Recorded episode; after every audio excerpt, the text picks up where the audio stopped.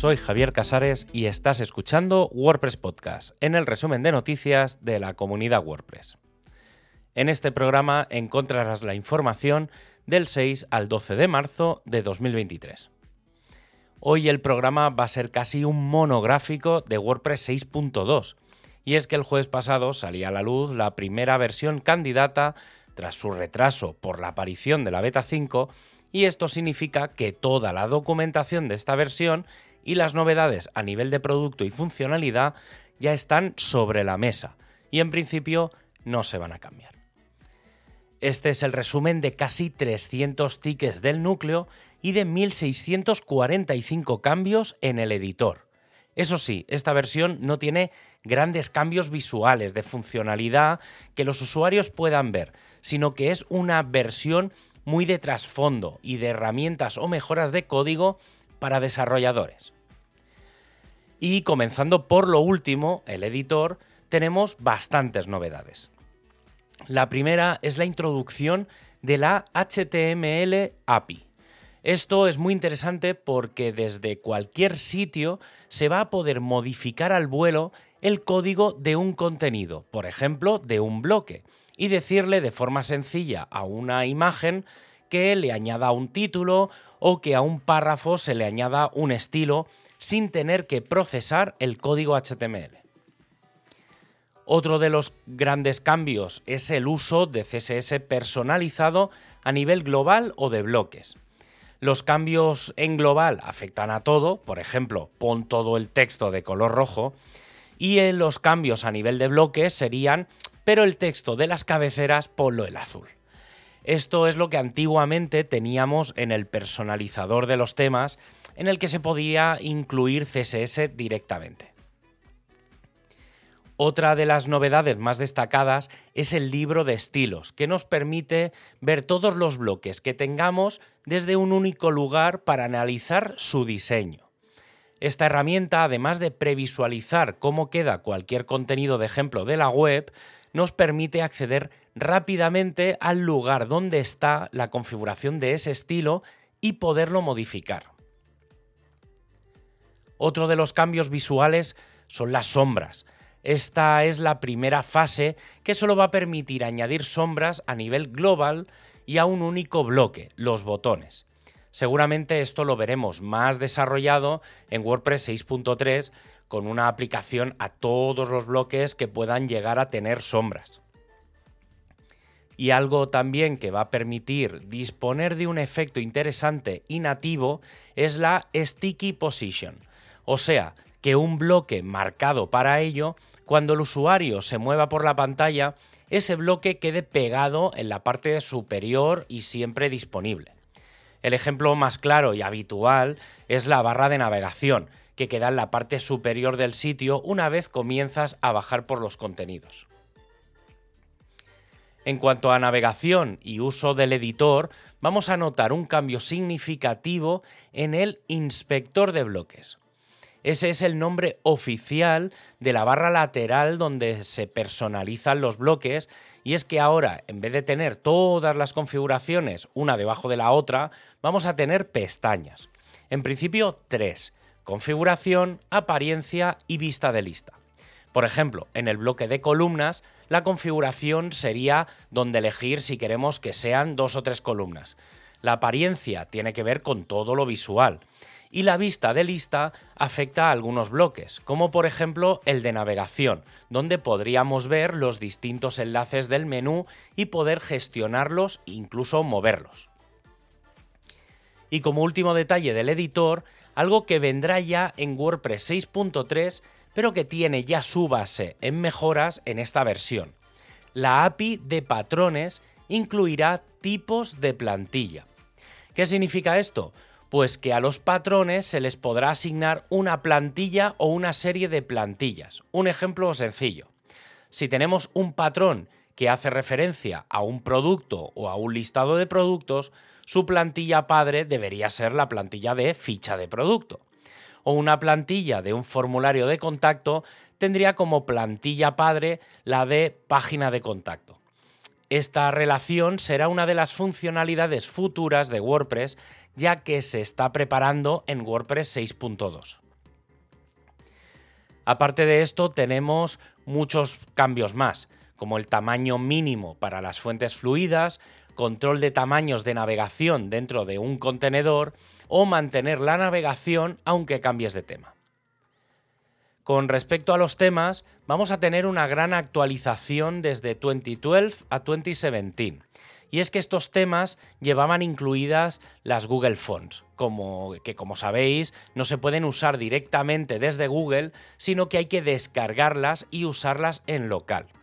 Y eso es lo que se ha hecho. A partir de ahora, las fuentes se incluyen directamente en el tema y no se hacen llamadas a Google porque en Europa y otros territorios es ilegal, al haber una fuga de datos e ir en contra de la privacidad de los usuarios.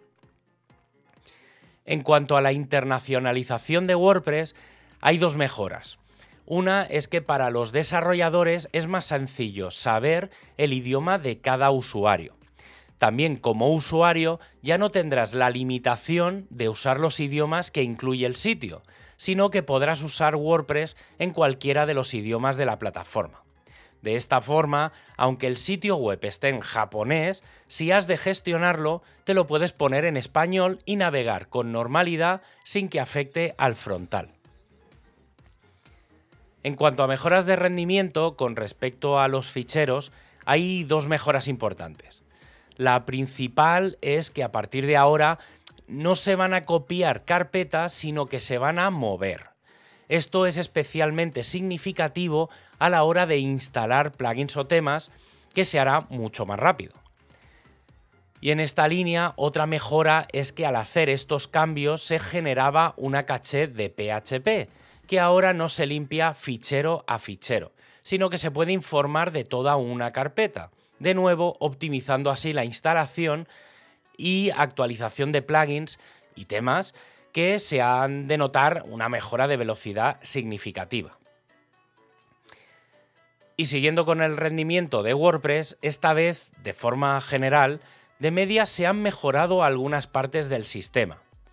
La primera es el time to first byte, el tiempo que se tarda desde que uno entra en una página hasta que se recibe la información en cerca de un 20%.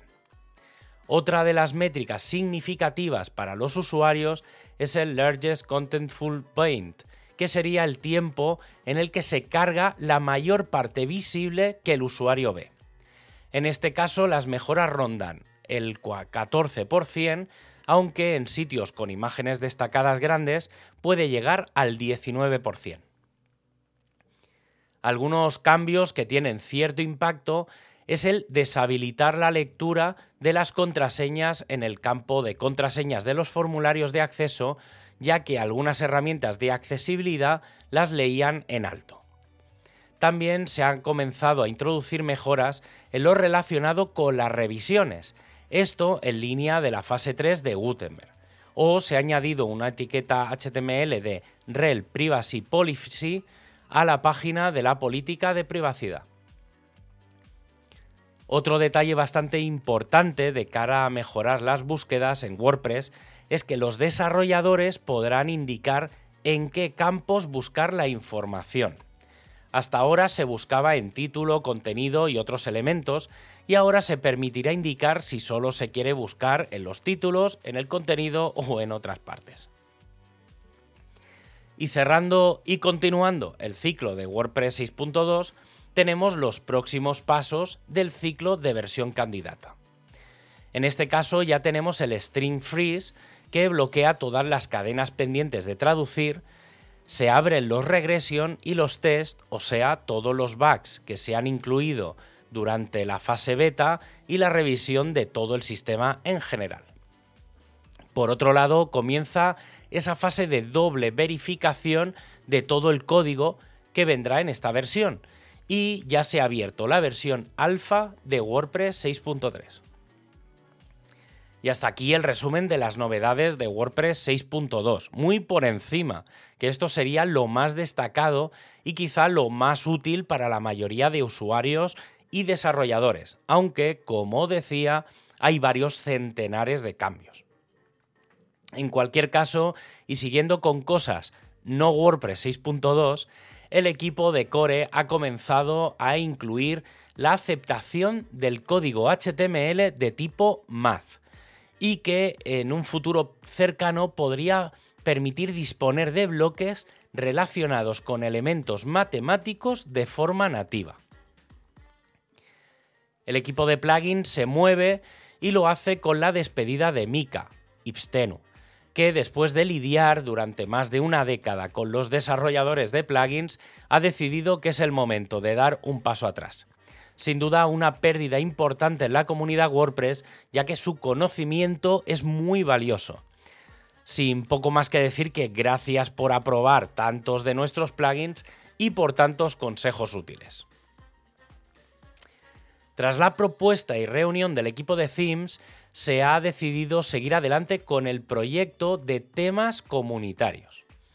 Algunas de las decisiones que se han tomado son que se seguirán las conversaciones de este proyecto en el canal core-themes-projects, que los nombres de los temas no seguirán la línea 20 algo, reservado para los bundle themes. Los temas tendrán como autor el equipo de temas, y se desarrollarán en el GitHub creado para ello. En cuanto a polyglots, tenemos dos asuntos importantes. Por un lado, se ha planteado cambiar de variación a regional el valencià. Por otro, se ha abierto la petición del andalú como dialecto del español de España y por tanto como otro regional en la plataforma de traducción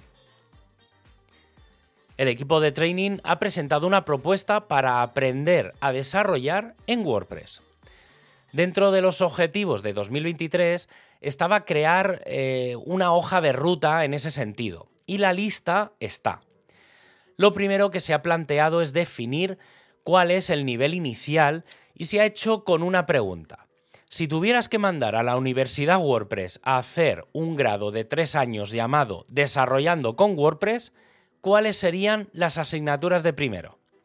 Pues esas 10 asignaturas serían ¿Cómo funciona WordPress? Los lenguajes de programación de WordPress. Fundamentos del desarrollo de WordPress. Introducción al desarrollo de temas de WordPress. Introducción al desarrollo de plugins de WordPress.